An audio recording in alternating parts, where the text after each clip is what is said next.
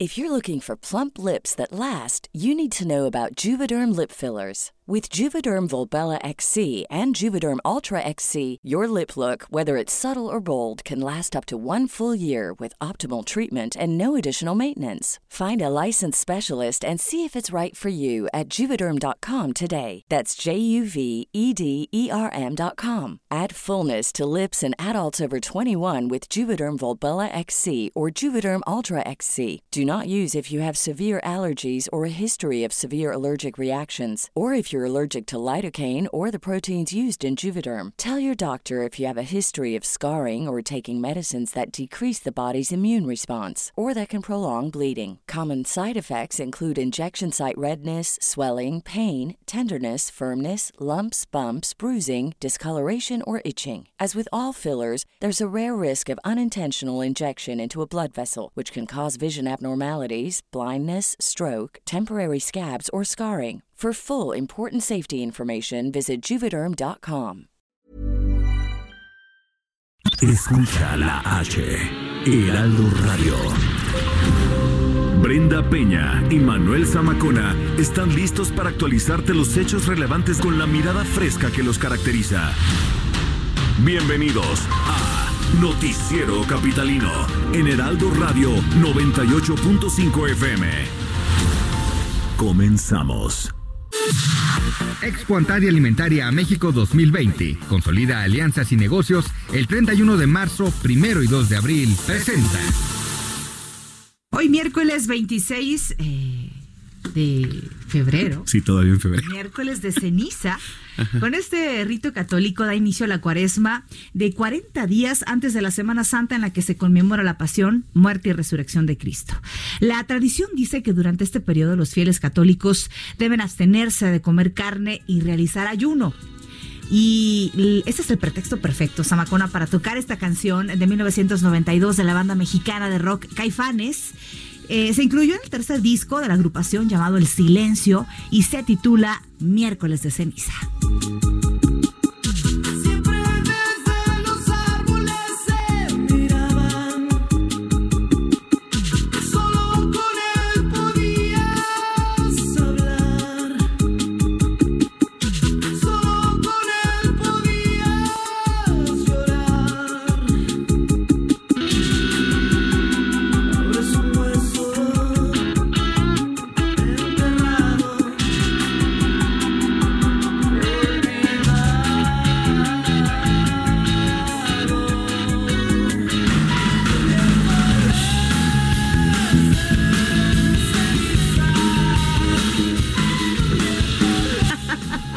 ¿No, se baila así o cómo se baila? La batería, Estaba tocando la batería. No, bueno. ¿Eh?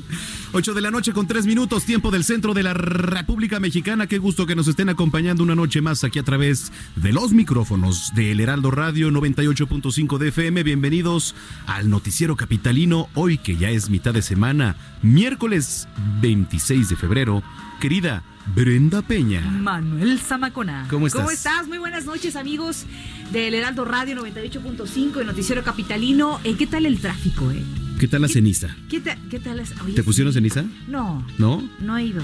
¿Por Yo qué creo no? que ya no fui, ¿no? No, pues ya ahorita el pa- el padre no te va a esperar, o sea. Oye, la verdad es que este miércoles de ceniza sí me tomó por sorpresa.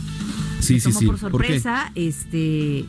Pues no había caído yo en cuenta De que hoy era de vigilia. que hoy era, comenzaba la vigilia. Afortunadamente, antes de la comida nos informamos y Ah, sí, eso sí. aplicamos no comer Ah, carne. es correcto. Oye, ah, pregunta en redes sociales, arroba el heraldo de México, Arroba Samacona al aire. arroba bren bajo penabello. ¿Verdaderamente usted se apega a la cuaresma?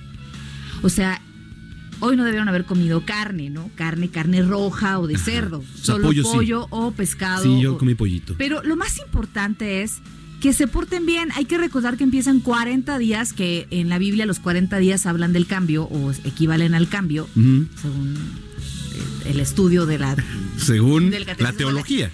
Pues no, según el estudio de de- del catecismo de la Iglesia Católica dice que el 40 en la Biblia siempre significa cambio. Bueno, a lo que voy es, de verdad, no, no sirve de nada que no coma carne, que guarde vigilia, pero ande fregando al de al lado. ¿Cómo?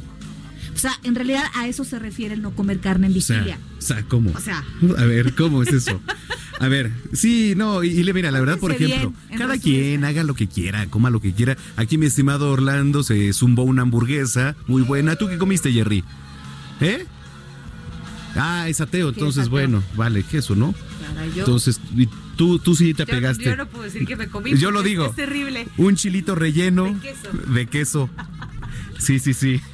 Y este, yo unas buenas piezas de, pollito en salsa roja con papitas y una cremita de lote. Rico, ¿no? Mañana sí vamos a pecar un poco, la verdad. Oigan, no, pero ya escríbanos si ustedes de veras se apegan a esto de, de la vigilia, a la cuaresma. Y ya estamos a un brinco de la Semana Santa. ¡Pim! ¿No? Sí, señoras y señores, recuerden que ya pueden sintonizar nuestra señal en el 98.5 de FM, en el 540 de amplitud modulada, 1700 de AM en Tijuana, 97.1 de FM, canal HD4 allá en McAllen, para todos los que nos sintonizan, en el 93.5 de FM, canal HD4 en Brownsville, Texas, y en el resto del mundo a través de nuestra página www.elheraldodemexico.com.mx y descargar nuestra, nuestro podcast en Spotify y en iTunes de manera totalmente gratuita. Únicamente poniendo Noticiero Capitalino le van a salir. ¿Qué nos sale por ahí, Brenda? Va a salir nuestros bellos rostros editados. ¿no? Editados, y este, photoshopeados. Recortados. Pero bueno, ahí salimos. Le quitaron las arrugas y aún así nos vemos más o menos. ¿eh? Sí, tú pareces. Bueno, luego. Ya cállate. Señoras y señores, comenzamos el Noticiero Capitalino. Son las 8 con 7. Existe en México una especie endémica que se le conoce como el pez caminante. ¿Habías escuchado algo así? ¿El pez caminante? Pez caminante. No. Su nombre eh, científico es eh, Ambistoma ¿Cómo? mexicanus. Ambistoma mexicanus. Eres un ambistoma mexicanus. Pues camino, ¿Eh? seguramente soy un ambistoma mexicanus. Y eres mexicanus. Pues también. También le dicen monstruo de agua. ¿No? O en náhuatl, eh, Axolotl. Axolotl. ¿Te acuerdas que trajimos aquí eh, a, un personaje, a un personaje llamado Axolotl? O simplemente ajolote. Es un pequeño eh, cuyo tamaño promedio es de 15 centímetros. En algunos casos puede llegar a los 30, se adapta a lugares eh, siempre y cuando sean de mucha profundidad y con gran cantidad de vegetación, pues en ella eh, desoban y se protegen. Una de sus características es que es una especie neotécnica es decir, que conservan sus rasgos juveniles hasta la vejez. Fíjate, ah, o sea, sí soy, soy uno de esos. Eres un... Axolotl. Lo malo es que este pequeño C eh, de eterna sonrisa se encuentra en peligro de extinción, pues su hábitat son los canales de Xochimilco, en donde biólogos de la UNAM pues muestran el panorama poco alentador para la reserva, porque estos habitantes de, los alrededores pues usan los canales como desagüe para las tuberías de sus casas. Imagínate la contaminación que hay ahí. Sí, de por sí ya está muy contaminado todo el canal de Xochimilco. es complicado. No, apesta horrible, Afortunadamente la Secretaría del Medio Ambiente de la Ciudad de México pues ya tiene un programa de rescate de del anfibio en sus instalaciones del bosque de Chapultepec. Así que, pues bueno, este es el dato curioso. ¿Sabía usted? Eres un ambistoma mexicano. Y déjeme le agrego algo. La verdad es que ahora también ya se ha dicho que el billete de 50 pesos, la imagen va a ser reemplazada por este animal, que es el ajolote. Digo, una figura muy endémica, mexicana, en peligro de extinción, pero yo les preguntaría a todos ustedes qué opinan de que esté el ajolote en el billete de 50 pesos. Porque digo, pudo haber sido otro personaje mexicano. ¿Cuál fue? ¿Es en el de 200 pesos o en el de 500 pesos donde está una ballena gris? Es en el de mil, ¿no? El, no, no, no, no, el de mil no. ¿O en el de 500? Bueno, pero está bien. o sea, al final son cosas que nos representan como mexicanos. Prefiero eso que, híjole, no voy a hacer que luego Andrés Manuel postule su cara para un billete, imagínate, nada más. No, yo sí creo, ¿eh? Guarden este, guarden este programa. Jade Cole en el, en el billete de, de 50, imagínate. No, pues ya no, ya, no, podría ya, ya fue, Pero Andrés Manuel todavía puede. Sí, porque hoy a Jade Cole le tocaron las golondrinas. Aunque diga que todavía se va a aferrar no a la secretaría. todavía arde ese tema, ¿no? Sí, está ardiendo. Está ardiendo el tema ahí en Morena. Está ardiendo. Son las 8 con 10 minutos. Vamos a las calles de la Ciudad de México. Comenzamos un recorrido. Gerardo Galicia, ¿dónde andas? En el centro histórico de la Ciudad de México, mi querido Manuel, Brenda, excelente y fría noche. Tenemos buenas noticias para nuestros amigos que van a utilizar el eje central. Ha sido reabierta la circulación. Estuvo cerrado por cerca de 40 minutos. Teníamos eh, profesores de Chiapas que bloquearon la circulación en este punto porque tenían una cita con autoridades de gobernación, pero al parecer los dejan plantados. Por ese motivo, marcharon de El Zócalo hasta el eje central frente a Bellas Artes, hicieron un meeting, pero la buena noticia es que ya se llegó a un arreglo, les van a dar una cita para el día de mañana, así que libera la circulación del eje central, ya se puede utilizar, pero lo van a encontrar bastante afectado por esta situación. Habrá que tomarlo con mucha calma. También otra tele que estuvo fue la avenida Juárez por esta misma situación, pero ya en estos momentos el evento de tránsito han reabierto, habrá que manejar y tomarlo con mucha calma si van a utilizar este entronque. Por lo pronto el reporte, seguimos muy, muy pendientes. ¿Sabes a qué hora es la reunión de los profesores en la Secretaría de Gobernación el día de mañana? Sí, mi querido Manuel, en punto de la una de la tarde están exigiendo plazas para los maestros. Ellos quieren enseñar, en Chiapas y eh, ya la buena noticia es que va a haber remesa de diálogo justo a la una en gobernación y por ese motivo ya regresan a su campamento que se ubica a los pies de Palacio Nacional. Muy, bien. Vamos a estar pendientes. Gracias, Jerry. Hasta luego. Hasta luego. En otro punto de la capital se encuentra Daniel Magaña. ¿Qué nos tienes, Daniel? Muy buenas noches. Hola, ¿qué tal? Muy buenas noches. Quiero comentarles que nos encontramos en el Colegio de Ciencias y Humanidades Plantel Azcapotzalco, el cual se encuentra en estos momentos tomado por un grupo de jóvenes encapuchados de manera indefinida. Los hechos iniciaron poco antes del mediodía, cuando alumnos y personal administrativo académico de la UNAM revisaban las instalaciones, las cuales fueron entregadas luego de un paro de 28 horas. En el interior del colegio se estaba tomando registro de las aulas que fueron vandalizadas y se hacía un recuento de los daños cuando irrumpió un grupo de jóvenes encapuchados que volvieron a causar daño a estas instalaciones. Al momento, el cuerpo presente de vigilancia UNAM se enfrentaron contra los esposados, quienes reaccionaron de manera violenta, incluso atacando a profesores que pedían guardar la calma y evitar de nueva cuenta una toma de las instalaciones, pues el grupo de inconformes aseguraban que no se dio cumplimiento al pliego petitorio, el cual demandaba seguridad, mejoras al servicio médico y la atención a las denuncias de acoso y agresiones sexuales que han ocurrido al interior del plantel. En este enfrentamiento, los encapuchados hicieron retroceder al cuerpo de vigilancia, ya que detonaron algunos petardos, además de que arrojaron rocas y utilizaron martillos como armas. Derivado de esto, resultaron 14 trabajadores agredidos los cuales, pues bueno, fueron trasladados hacia un hospital cercano y se determinó que el jefe de laboratorios presentó una fractura en el fémur y uno de los maestros se encuentra bajo observación médica tras haber recibido un martillazo en la cabeza. Pues al momento es la información que tenemos, los hechos violentos y los problemas que continúan en los planteles del CCH de la Universidad Nacional Autónoma de México tremendo lo que ha sucedido una vez más en estas instalaciones. Es un cuento de nunca acabar. Es lamentable que se permitan estos hechos que únicamente atentan contra la dignidad, contra los derechos a, acceder a la educación de los estudiantes de estos planteles.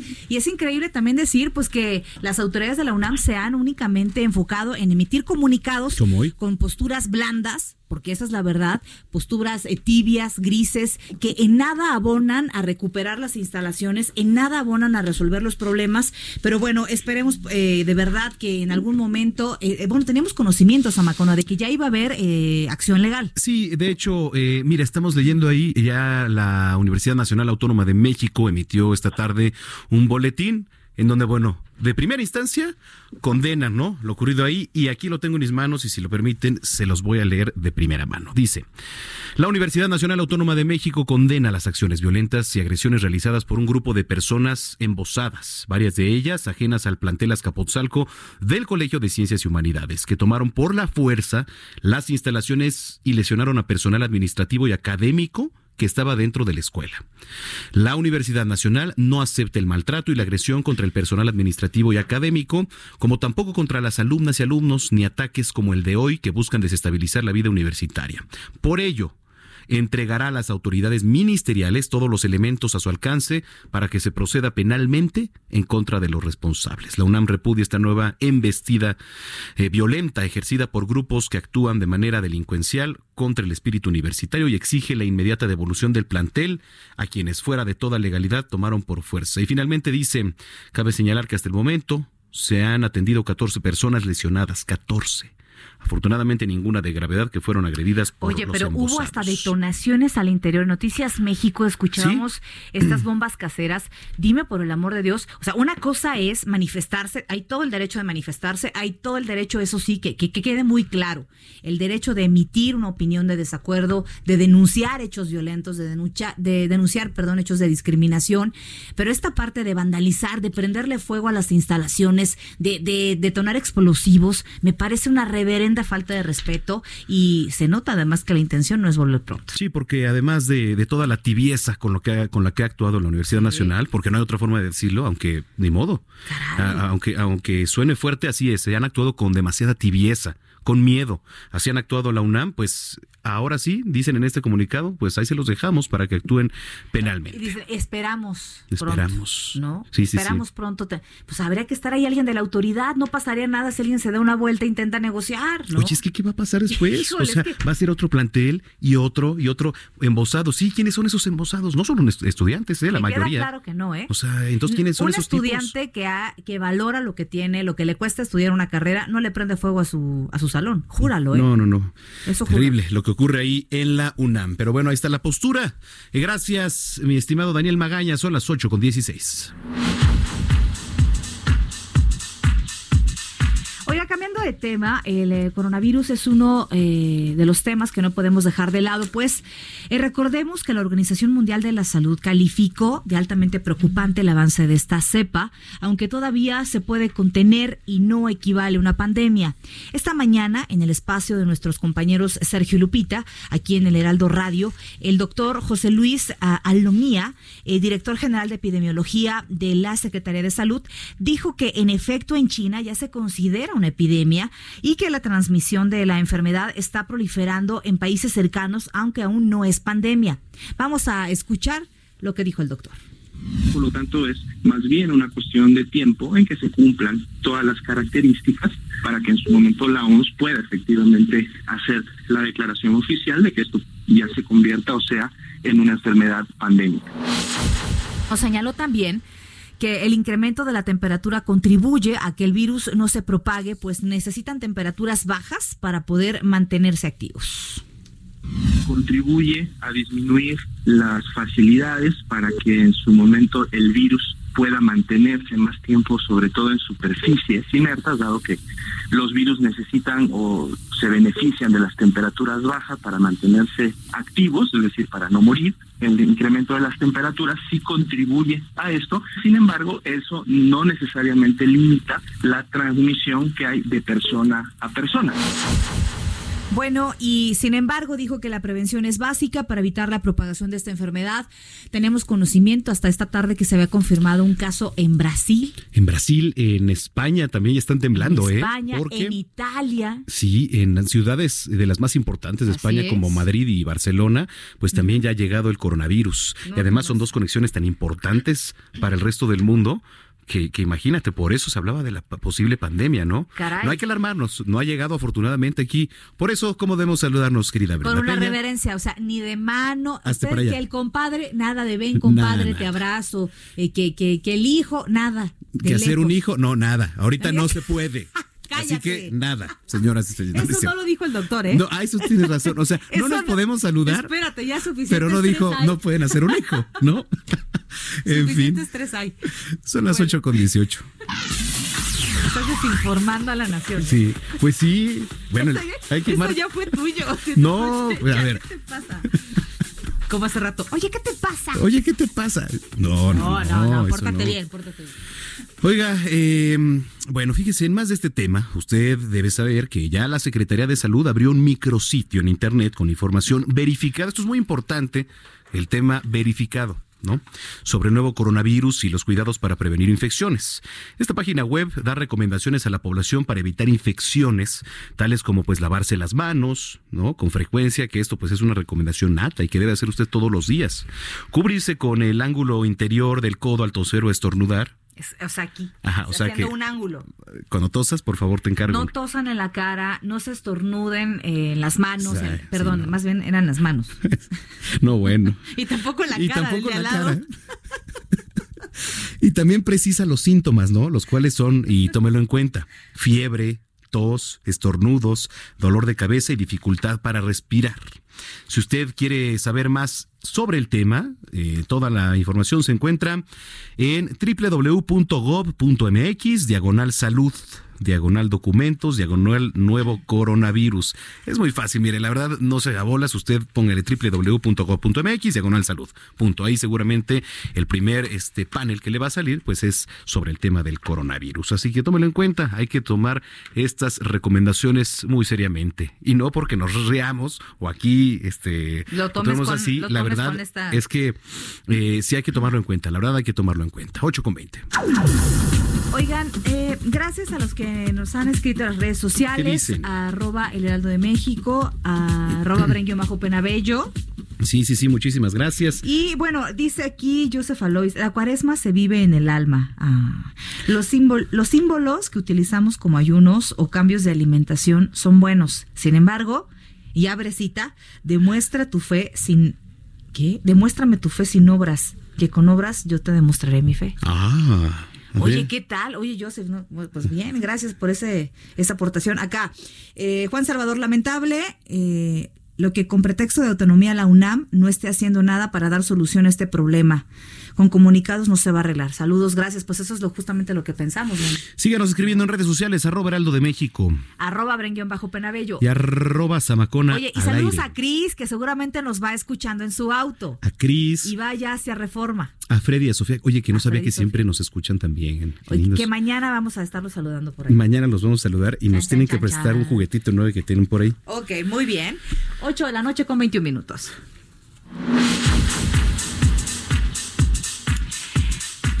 La Confederación Patronal de la República Mexicana en la Ciudad de México respaldó el movimiento eh, Un Día Sin Nosotras, que hay que recordar que se va a llevar a cabo el próximo 9 de marzo. Este movimiento, estimó la organización, va a tener un impacto económico de cerca de 6 mil millones de pesos. Imagínate nada más. Sí 6 mil millones de pesos tan solo aquí en la capital del país. ¿eh? Sin embargo, dijo que estas pérdidas económicas no son relevantes en comparación con la necesidad de hacer visible eh, exactamente la lacerante problemática que se vive. Consideró que este legítimo movimiento no puede quedarse en la manifestación de un solo día, sino que representa la gran oportunidad de romper el círculo de desigualdad y de sentar bases que generen condiciones de equidad, de igualdad y paz para todas las mujeres. Es que sí es cierto, Manuel, no nada más se trata de el el domingo me voy a marchar, el 9 me quedo en mi casa y, protesto y ya después todo sigue normal. Se trata de verdad sentar bases importantes para que las cosas cambien. Totalmente de acuerdo. ¿Estás de acuerdo? Totalmente. ¿Algo más que no, no, no, no, no, mira, con la mano, te lo digo, te lo juro, estoy de acuerdo. 8 de la noche con 22 minutos. Bueno, con la finalidad, señoras y señores, de coordinar los trabajos de vigilancia y supervisión del presupuesto participativo 2020-2021 eh, para ser implementado pues de forma transparente, ¿no? De forma eficaz, eficiente, el presidente de la Comisión de Participación Ciudadana y Capacitación del Instituto Electoral aquí en la capital, el consejero electoral Bernardo Valle, eh, se reunió con personal de la Secretaría de la Contraloría Vamos a platicar sobre este tema que se tocó en esta reunión. En la línea telefónica nos da mucho gusto saludar a Mauricio Huesca, él es consejero del Instituto Electoral de la Ciudad de México. Consejero, ¿cómo está? Buenas noches. Hola, ¿qué tal Manuel? Y buenas, buenas noches Brenda, muchas gracias por el espacio y encantado de estar con ustedes esta noche para platicar sobre este, este mecanismo de participación ciudadana. Por supuesto. ¿Qué se tocó eh, en esta reunión? ¿Qué hay que saber sobre todo esto que pues además ya está por llegar, que es el presupuesto participativo y sobre todo para que la gente esté empapada? Claro, Manuel y Brenda, pues miren, este, con el motivo de la nueva emisión de la Ley de Participación Ciudadana, precisamente hubo cambios estructurales, de forma tal que ahora el, presupuesto que se ejerza para cada una de las colonias y pueblos y barrios originarios de la Ciudad de México ah, ya no va a ser ejercido como antes sucedía por la propia alcaldía ahora va a ser ejecutado los presupuestos directamente por la ciudadanía que votó y participó en los presupuestos participativos. Es importante destacar que este año escogeremos eh, proyectos para 2020 y 2021. ¿Cuáles son lo que se tocó en esta, esta reunión que comentas? Bueno, pues que a partir de la, la ley de participación ciudadana se prevé una figura que se llama la red de Contralorías Ciudadanas. Y esta red es un instrumento también de participación ciudadana, Manuel, en el cual pues la ciudadanía en general forma de parte de manera voluntaria y honorífica y asume un compromiso para colaborar directamente con la Administración Pública de la Ciudad de México para justamente vigilar y supervisar que el gasto público sea implementado de forma transparente, eficaz y eficiente. Y precisamente, pues, vecinas tocará revisar que sus propias vecinas y vecinos ejecuten eficaz y, diligentemente el presupuesto y no solamente los recursos públicos, sino incluso la Contraloría puede tener el alcance de ver que si la obra se apega a lo que votó la ciudadanía en el presupuesto participativo. Está muy bien, ¿eh? porque justo era una de las preguntas, eh, Brenda, que, que, decíamos hace unos días y que era, bueno, pues ¿quién va a vigilar? ¿Quién se va a encargar de, que los recursos lleguen a su destino, de que se ejerzan para bien, para de seguridad? que sean viables, que sí efectivamente pidan, no sé, se me, se me ocurre, una cancha en un lugar y que de entrada pues se tienen que hacer estudios de si es viable o no hacerlo, cuánto cuestan esos estudios, quién va a ir diciendo si alcanza o no me alcanza, ¿no? Claro que sí. Pues miren, la verdad de las cosas es que en este mecanismo de participación ciudadana están las, contralorías ciudadanas, pero también va a haber comités integrantes supervisor de pobres vecinas y vecinos. Me parece que uno de los grandes, eh, digamos, este, beneficios que tiene esta nueva ley es que queda a cargo de la propia ciudadanía, que normalmente somos los que más nos quejamos de que no se ejecuta el presupuesto, que se ejecuta de manera defectuosa o que no bajan los recursos, pues bueno, precisamente ahora es nuestra oportunidad como vecinas y vecinos apropiarnos del espacio público a través de no solamente presentar proyectos de presupuesto participativo, votarlos, sino que adicionalmente observar en todo momento que estos recursos realmente sean aplicados debidamente con los materiales que queremos. Ya decía Brenda, una cancha de, fútbol, una cancha de básquetbol, pues bueno, que, la, que el asfalto sea el adecuado, que las pintas sean las, idóneas, que los materiales sean los indicados conforme se, se aprobaron y no pues eh, lleven a cabo una construcción que no deje satisfechas las necesidades de la comunidad. Claro. consejero, este preguntarle quién y a través y, y, cómo, cuál es el mecanismo para la elección de estas personas que van a encabezar esta red de Contralorías Ciudadanas. Es importante destacar, Manuel, que precisamente esta figura de, Contraloría Ciudadana eh, va a ser un mecanismo que va a convocar la propia Secretaría de la Contraloría, eh, va a convocar a la sociedad civil en general para que participen y presenten propuestas para integrar la red de Contraloría Ciudadana. Eh, bueno, previo cumplimiento desde luego de los requisitos que tenga cada persona en el individual. La convocatoria pues va a estar publicada en la Gaceta Oficial de la Ciudad de México y desde luego en las plataformas digitales que tenemos compartidas el gobierno central con el gobierno de la Ciudad de México para que ahí se registren las candidatas y candidatos que cumplan con las condiciones para hacer eh, eh, formar parte de esta red. Muy bien, ¿en dónde podemos encontrar, eh, yo como ciudadano, si estoy interesado todavía en ver el seguimiento de dónde va mi propuesta, en dónde puedo consultarlo? Ahorita mismo la tenemos ya alojado, Brenda, en el portal www.ism.mx y desde luego, pues ya con la nueva plataforma que está alojada en este mismo portal y en el dispositivo descargable para Android y iOS, pueden tener también la aplicación desde su teléfono móvil. Excelente, porque es importante también como ciudadano, es la parte que nos toca estar vigilantes, estar al pendiente y participar cuando se nos llama, ¿no? Sin duda alguna, lo dice muy bien. Y fíjate que el Instituto Electoral de la Ciudad de México está trabajando en un mecanismo para cual, en, tres mecanismos diferentes, en tres botones en el portal, puedan identificar, por una parte, cuál es su casilla en la que tienen que votar, en otra parte, cuáles son los integrantes de las comisiones de participación comunitaria que están postulándose en mi colonia, pueblo barrio originario, y en un tercer botón, cuáles son aquellas propuestas de presupuesto participativo para 2020 y 2021 y todo en un, alojado en un mismo sitio para que sea de fácil tránsito para la ciudadanía. Muy bien. Consejero, pues vamos a estar dándole seguimiento al tema y gracias por platicar con nosotros esta noche agradecido pues nosotros por la oportunidad que nos da esta tarde, este Manuel y Brenda, por estar en este espacio. Saludos. Gracias, hasta pronto. Es Mauricio Huesca, consejero del Instituto Electoral de la Ciudad de México. Escríbanos en redes sociales, hay que estar en comunicación. Ya le pusieron ceniza. ¿Qué opina del ajolote? ¿Qué más habíamos dicho? Del ajolote. en el billete de 50. ¿Qué opina que Andrés Manuel estuviera en un billete? No, no, seas así, no prendas la red, por Oye, favor. espérame, aquí nos acaban de escribir. Espera, espera, antes de ir a las tendencias. Aquí lo tengo. Híjole, mira nomás. Sí, carga tu celular. Eh, mira, te deberías de comprar uno como el de Orlando. Oye, Orlando, si deja No, si deja. Voy a ver qué, a ver si, Mira, switchamos dice, por dice Moche, eh, Brenda, si no puede haber contacto incluso entre hombres, ¿cómo le haremos los hombres el 9 de marzo? ¿Eh? ¿Eh? A ver, Oye, no, a ver, Moche, replanteame. vamos a analizar bien tu, tu, respuesta, ¿no? Replanteame esa pregunta. Es pregunta. ¿Es, ah, ¿es pregunta? Dice, si no puede haber contacto incluso entre hombres, ¿cómo le haremos los hombres el 9 de marzo?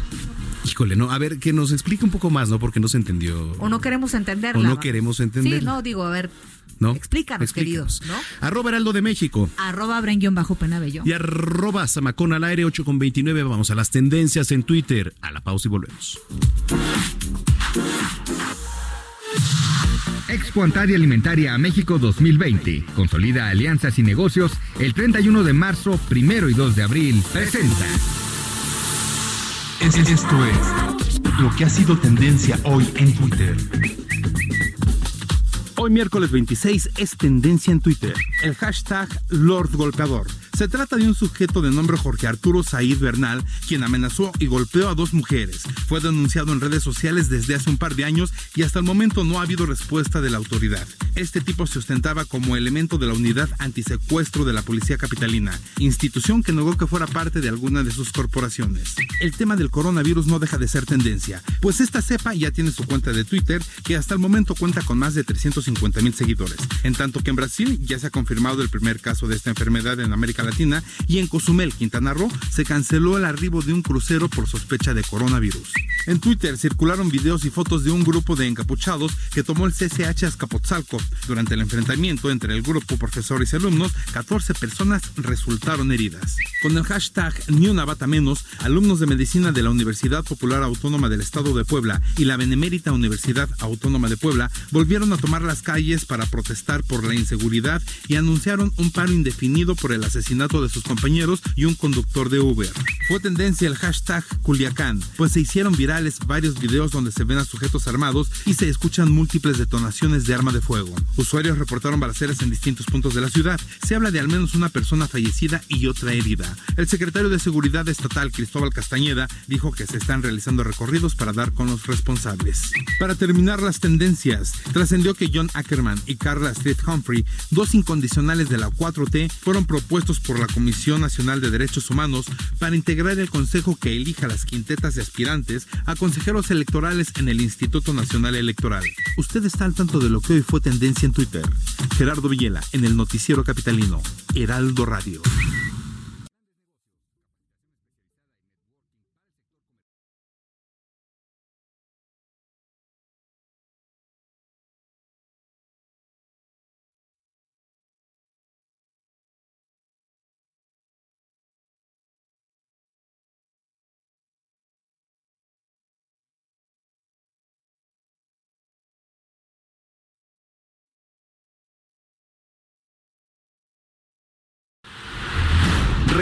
Regresamos con Brenda Peña y Manuel Zamacona al noticiero capitalino en Heraldo Radio 98.5 FM.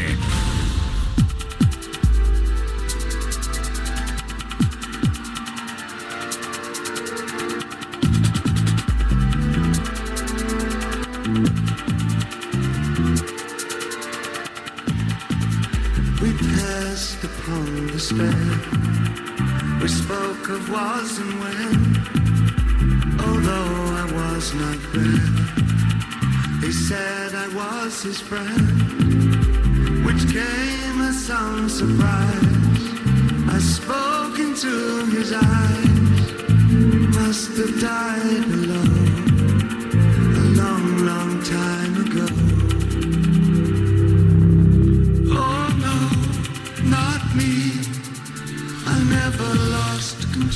Uno de los grandes músicos que el Reino Unido ha dado al mundo es David Robert Jones, mejor conocido como David Bowie.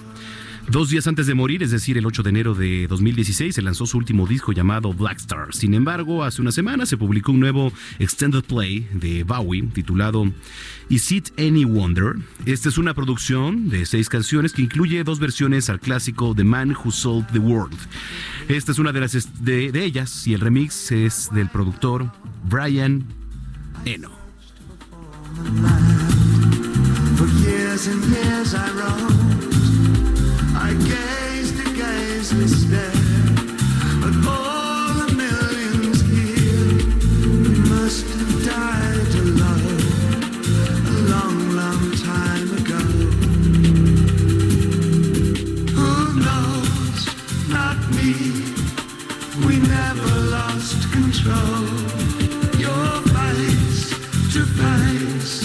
With the man who sold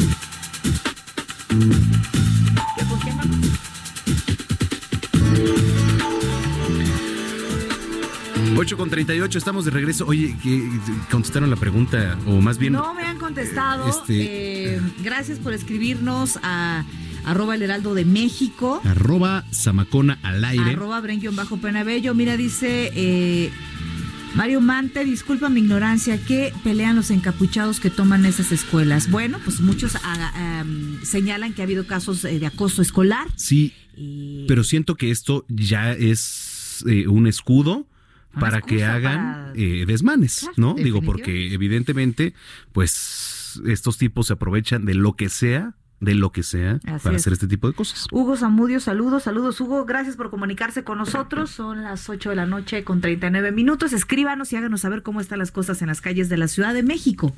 Vamos ahora con Da- Gerardo Galicia. ¿Dónde te encuentras, Gerardo? Buenas noches. Solo centro de la capital, mi querida Brenda, Manuel, excelente noche. Y ya tenemos buenas noticias. Si van a utilizar Avenida 20 de Noviembre, está completamente libre, es buena opción para poder llegar al circuito del Zócalo. El circuito del Zócalo está avanzando de manera extraordinaria, solo hay que tener precaución por el cruce constante de personas. Y sobre la Avenida Pino Suárez, solamente encontramos rezago llegando a su cruce con Saga. Es debido al semáforo, realmente nada para buscar alguna alternativa, pero ya la zona centro comienza a liberarse y ya van a encontrar en distintas avenidas un avance cada vez más rápido. Por lo pronto, el reporte seguimos muy, muy pendientes. Muy bien, Gerardo, seguiremos pendientes. Gerardo, eh, el moto más rostro del Heraldo, habíamos dicho, ¿no? Sí. Más guapo. Ay, no, bueno. Brenda, ¿eh? Allá en, en tele habían dicho el, el moto soltero del Heraldo. ¿Eres soltero, Gerardo? Sí, Gerardo Soltero Galicia me ponen. Ándale. Mis redes sociales. A ver, mi rey, pásanos Mi tu. Twitter, por favor, y No, Tinder, Tinder. para que, pues De acá, Tinder. ¿no? ¿Cómo se llama la Digo, otra aplicación parecida a Tinder? para que quien quiera, pues se apunte, mi Jerry. Querido Jerry, muy bien. Aquí te vamos a arreglar una cita ciegas con alguien, ¿no? Órale, pero que le guste la banda, si no, ya estamos con problemas, ¿sí? Ah, Eso no, es no, eso. bueno, Muy bien. ya. Gracias, querido Gerardo. Un Hasta luego. abrazo. Buenas noches. 8 de la noche con 40 minutos. Le guste la banda, dice. Pues está bien, la tambora sinaloense, ¿no? Muy bien. Le voy a recomendar unas. Oiga, ¿recuerda usted el caso de Abril Pérez, asesinada el 25 de noviembre pasado? Bueno, pues el Congreso capitalino negó la ratificación para los magistrados Héctor Jiménez y Manuel Horacio Cavazos, ya que su honorabilidad pues está afectada, por lo que terminarán sus funciones en el Tribunal Superior de Justicia de la Ciudad de México. Vamos a platicar, tenemos en la línea telefónica a el diputado Carlos Hernández Mirón, él es vicepresidente de la Comisión de Administración y Justicia del Congreso local. Diputado, gusto saludarlo. Buenas noches.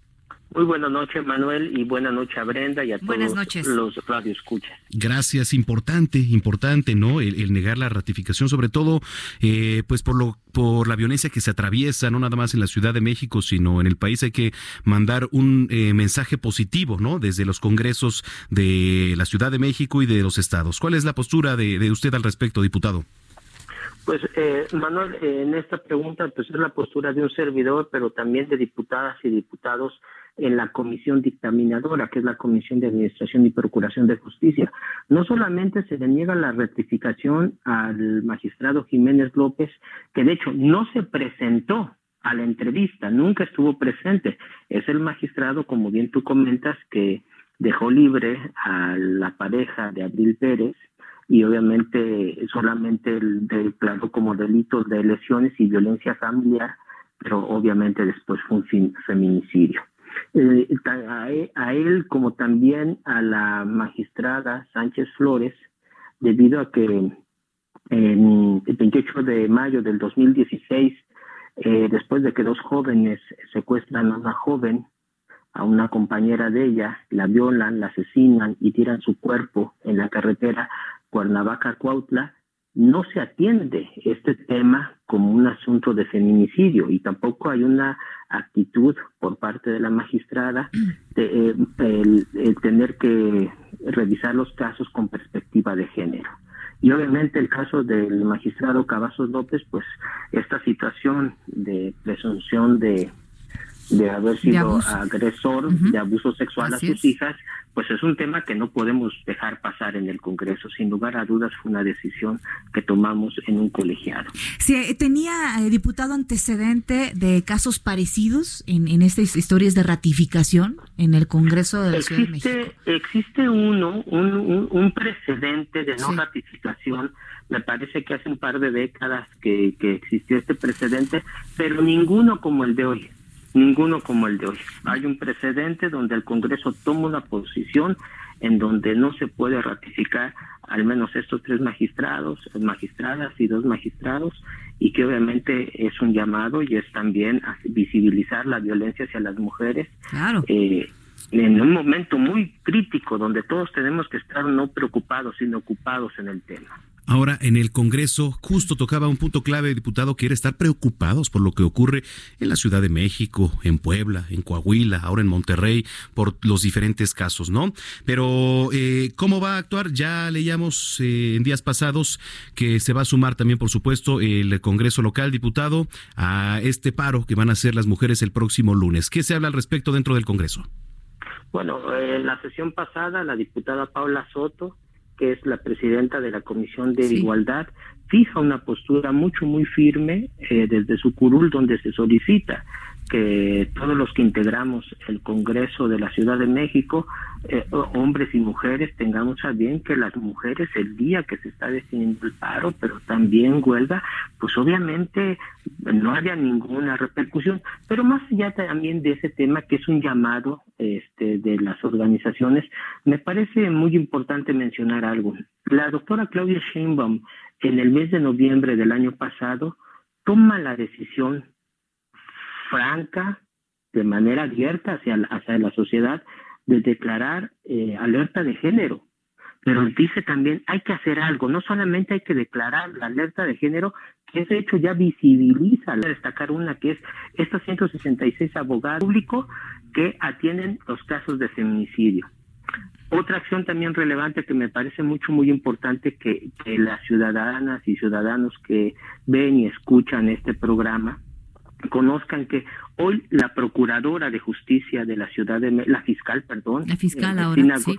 hoy hoy Ernestina Godoy hay una convocatoria pública para seleccionar a la persona titular de la fiscalía especializada en la investigación de feminicidios. Así es, y que además ese, ese, ese lugar tendría que estar ocupado, ahora que lo menciona, diputado, por alguien verdaderamente capacitado en el tema, alguien que pudiera tener una autonomía para eh, llevar estos casos y presentar a los responsables ante la justicia, como, como en este caso, en, en esta ratificación o en estas ratificaciones que fueron tan mencionadas, que fueron un tema muy importante, sobre todo entre ustedes ahí en el Congreso eh, de la Ciudad de México, pues marcan un precedente de lo que se quiere hacer y de lo que se debe hacer.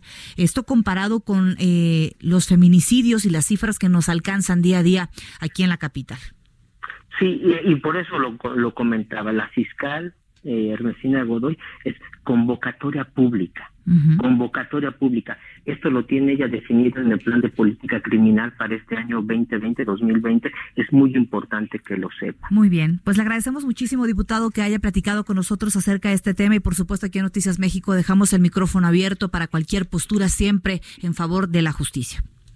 Les agradezco mucho. No quisiera despedirme, sino también mencionar que se tienen que cambiar los protocolos. Protocolos cuando se declara que una mujer o una niña han desaparecido, no se puede dar pie a esas 72 horas para que, o sea, se tiene que cambiar. La secretaria de Gobernación, la doctora Alba Sánchez Cordero, fija esta posición el fin de semana pasado y me parece que todas las fiscalías y congresos de la República Mexicana tenemos que estar atendiendo este llamado. Totalmente será otro tema. Que lo conozca. Ese será otro tema para tratar con usted y por supuesto lo invitamos para acá pronto para que nos acompañe en el Heraldo Radio y muy buenas noches, gracias por haber platicado con nosotros. Igualmente, Brenda, Manuel, muy buenas noches. Buenas noches, diputado Carlos Hernández Mirón, vicepresidente de la Comisión de Administración y Justicia del Congreso de la Ciudad de México. 8 de la noche con 48 minutos. Eh, hace unos minutos de platicábamos, abordábamos el tema de la problemática de los CCH, de lo que ocurre y en específico hoy en el plantel CCH Escapotzalco, eh, 14 lesionados según el boletín de la Universidad Nacional Autónoma de México. En la línea telefónica agradecemos que nos tome la llamada un profesor de este CCH, del CCH Escapotzalco, quien ha pedido el anonimato por motivos de seguridad. Eh, profesor, ¿cómo está? Buenas noches. Hola, ¿qué tal? Buenas noches. Gracias por tomarnos la llamada. ¿Cuál es la postura desde la docencia eh, del CCH a todo lo que está pasando. Digo, este fue un caso reciente, ¿no? Lo que ocurrió hoy en Azcapotzalco, sin embargo, pues no es la primera vez. En los últimos días han sido varios los enfrentamientos y los problemas que tienen ahí alrededor de estos planteles. ¿Cuál es la postura, profesor? Mire, antes que nada, este, pues un ambiente de consternancia y molestia inclusive, ¿no? Por la, por todos los actos que se vivieron hoy, eh, pues en contra de, de, pues de los profesores a los que fuimos objetos en el plantel. ¿Qué es, qué es eh, profesor? Eh, buenas noches, le saluda a Brenda Peña. ¿Qué es en este caso lo que sucedió esta mañana? Se desbordaron los ánimos, se prendió fuego a las instalaciones, se detonaron explosivos. ¿Son estudiantes? ¿Ustedes tienen identificados como docentes? ¿Son alumnos verdaderamente los que están tomando las instalaciones? Podemos decir que no, no están identificados. Eh, no creo que sean alumnos. habrá algunos que sí, pero nosotros eh, vemos a gente encapuchada con botas, con casquillos, gente que lleva petardos, que lleva bombas molotov y que ataca, ataca con ojo de violencia y luego, bueno, el tipo de lenguaje que utiliza, ¿no? No se abren al diálogo y pues nada más están ahí como tomando algo, eh, una ideología como una bandera, ¿no? Para sus movimientos. Sí. Profesor, ¿cómo califican ustedes la actuación de la UNAM desde rectoría, por supuesto, y ante los hechos que han estado ocurriendo? ¿Ha sido tibia? ¿Ha sido con miedo? ¿Ha sido acertada? ¿Cómo la calificarían ustedes? Yo creo que la universidad se ha pronunciado, eh, está a favor del diálogo, se ha respondido a los a, todos estos colectivos que que si bien existe alguna razón, eh, se ha dado la, la respuesta oportuna, pero eh, hay grupos que no les gusta, que no, no, no están eh, contentos con esas respuestas, ¿no? Entonces buscan la manera de eh, victimizarse o de utilizarlo para poder realizar sus actos vandálicos. Pues vamos a estar dándole seguimiento. Eh, esperemos tener contacto con usted, profesor, para que tengamos una actualización y, por supuesto, saber eh, pues la postura, el sentimiento de todos ustedes ahí, sobre todo en los planteles afectados. Claro, ¿puedo agregar algo? También? Por favor. Adelante. Este, bueno, fueron cerca de dos horas de estar eh, ahí eh, conteniendo. Y bueno, cabe destacar que no tuvimos apoyo de seguridad pública en ningún momento durante todo ese tiempo, jamás se presentó alguna patrulla, siendo que se estuvo llamando al 911 todo el tiempo. Híjole, pues sí, es, lo que decíamos, ¿no? Del actuar de ahí de, la UNAM. En fin, gracias, profesor, estamos en contacto. A ustedes, gracias. Y muy bien, rápidamente en otra información, eh, efectivos de la Secretaría de Seguridad Ciudadana de la Ciudad de México detuvieron en la alcaldía Miguel Hidalgo a cinco hombres, entre ellos tres menores de edad, posiblemente relacionados con el asalto a combis y camionetas de, de pasajeros en periférico en Avenida Constituyentes y Calzada Ignacio Zaragoza. Esto fue derivado de especiales y bueno, hay que decirlo, si usted ha sido víctima de atraco en estas zonas, es importante acudir a las autoridades. Eh, se les eh, confiscaron 300 bolsitas de polvo eh, blanco similar a la cocaína, armas de fuego, réplicas de arma de fuego y cartuchos útiles. Una verdadera joya, pero por fortuna fueron capturados. 8 de la noche con 52 minutos. ¿No tienes por ahí la de la llorona, flor de piña para amenizar? Muchísimas gracias, querido. No, Dios nunca muere. Ah, esa es buenísima. Oaxaca de mis amores, ¿no? Sí, claro. Bueno, ¿por qué le platico todo esto? Porque tenemos aquí en cabina del Noticiero Capitalino al ingeniero José Enrique Estefan. Él es director de Presencia de Oaxaca en México. Ingeniero, Bienvenido. ¿Cómo estás, Manuel? Buenas ¿Eh? Bienvenido, ¿cómo estás? Oye, pero veo que vienes. Sí, armado. Vienes, vienes bien armado y con muchos obsequios, espero, porque ahorita vamos a hacer aquí la guerra de costales o no sé qué vamos a hacer para ganarnos. Y, un Insta Story, ¿no? Un Insta Story para que vean esto. No, muchas gracias, muchas gracias al Noticiero Capitalino. Buenas noches a todo el auditorio. La verdad es que la presencia de Oaxaca se ha llevado pues más de 40 años por parte del Patronato de Cultura Oaxaqueño eh, que fundó mi papá en paz descanse el año pasado y la intención es promover la cultura oaxaqueña a lo largo de la República, es tratar de llevar ese folclore, esa tradición, esa cultura, esa gastronomía que tenemos en Oaxaca a todos los rincones de, México y por eso lo que tratamos de hacer es tratar de apoyar a estos artesanos oaxaqueños para que vengan a la ciudad porque muchas veces no encuentran esas oportunidades dentro de Oaxaca para poder ofrecer sus productos.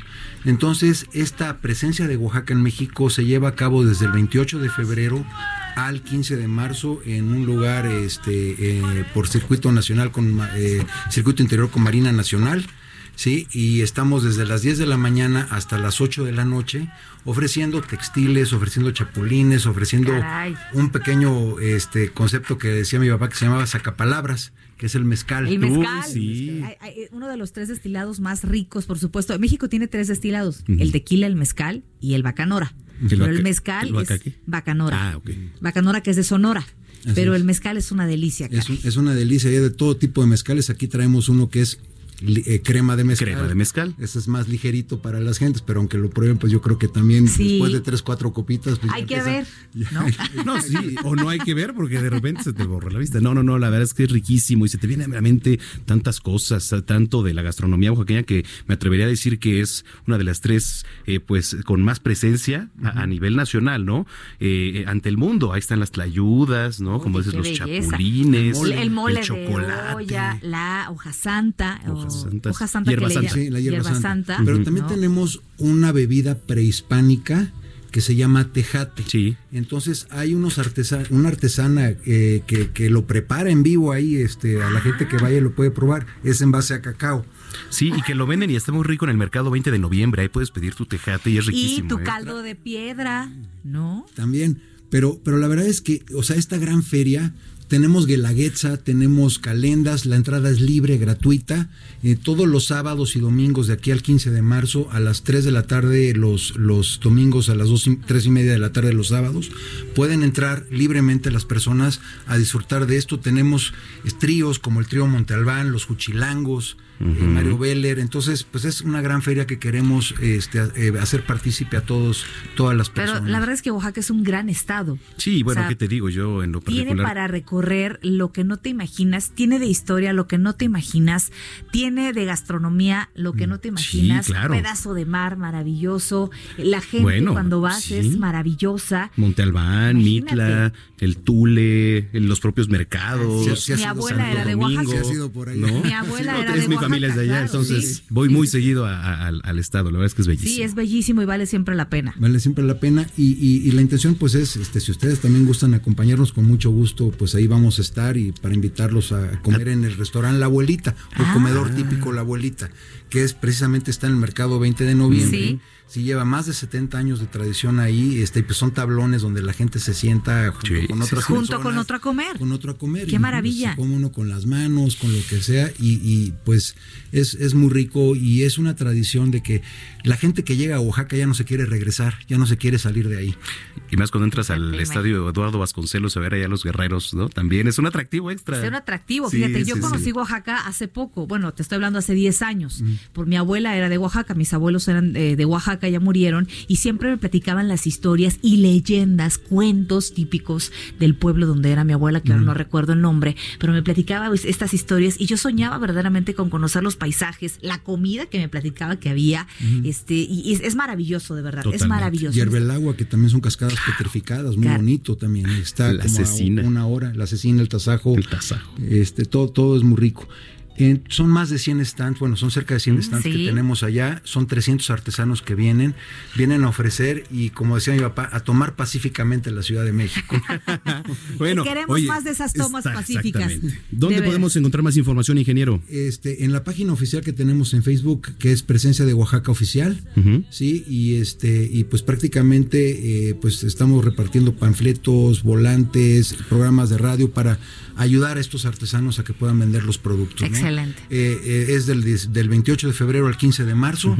No se puede mencionar el lugar, pero sí, es Plaza, eh, Plaza- eh, Galería Plaza Las Estrellas. Ah, ok, perfecto. Ahí en Marina Nacional Sí, sí, sí. con este eh, con eh, circuito interior. Así es. Bueno, pues Muy bien. ingeniero, oiga, Y eso se los dejo a ustedes. pues Oigan, vamos, vamos es- a aquí va a haber ¿no? problemas, Aquí ¿eh? va a haber problemas, sí. Va a haber problemas, ingeniero. Sí, Usted sí, sí. disculpe lo que va a haber ahorita. No, muchas- Oiga, pero muchas gracias por haber venido No, y más visitas de estas, por favor, que nos encanta recordar la riqueza que tenemos en nuestro país. Muchas gracias a ustedes por recibirme. Buenas noches. Muy buenas noches. Nos vamos, Brenda. ¿Cómo ya? ¿Ya? Hijo, ya, porque yo ya vi un molito que voy a agarrar ahorita. Oh, oh, bueno. Mm, Yo el pido mezcal. ese. No, No, sí, sí, caray. sí, lo Bueno, yo voy a agarrar un chocolatito. Bueno. No, mira, Jerry Villela ya te Oye, oye, oye, no. Hijo, oiga, gracias por habernos acompañado. Nos vemos mañana en Noticias México, 3 de la tarde, 151 de Easy, 161 de Sky. Póngale al 10 en su televisión. Abierta. Abierta.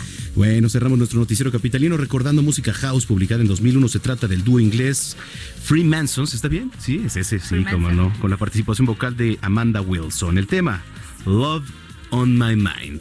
Que pase buen miércoles. Lo que queda, ¿no, Brenda? Lo que El queda miércoles. De este miércoles llegue con bien. Sí. Pase por unos tacos. Y un mezcalito. Un mezcalito. Pásela bien.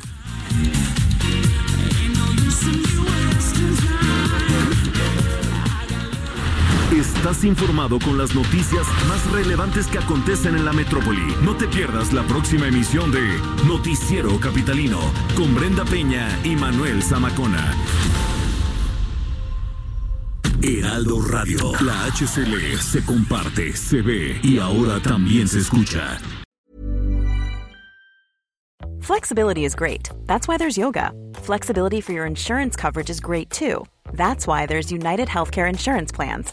Underwritten by Golden Rule Insurance Company, United Healthcare Insurance Plans offer flexible, budget friendly coverage for medical, vision, dental, and more.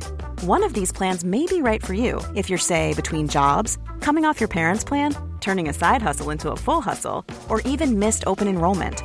Want more flexibility? Find out more about United Healthcare Insurance Plans at uh1.com.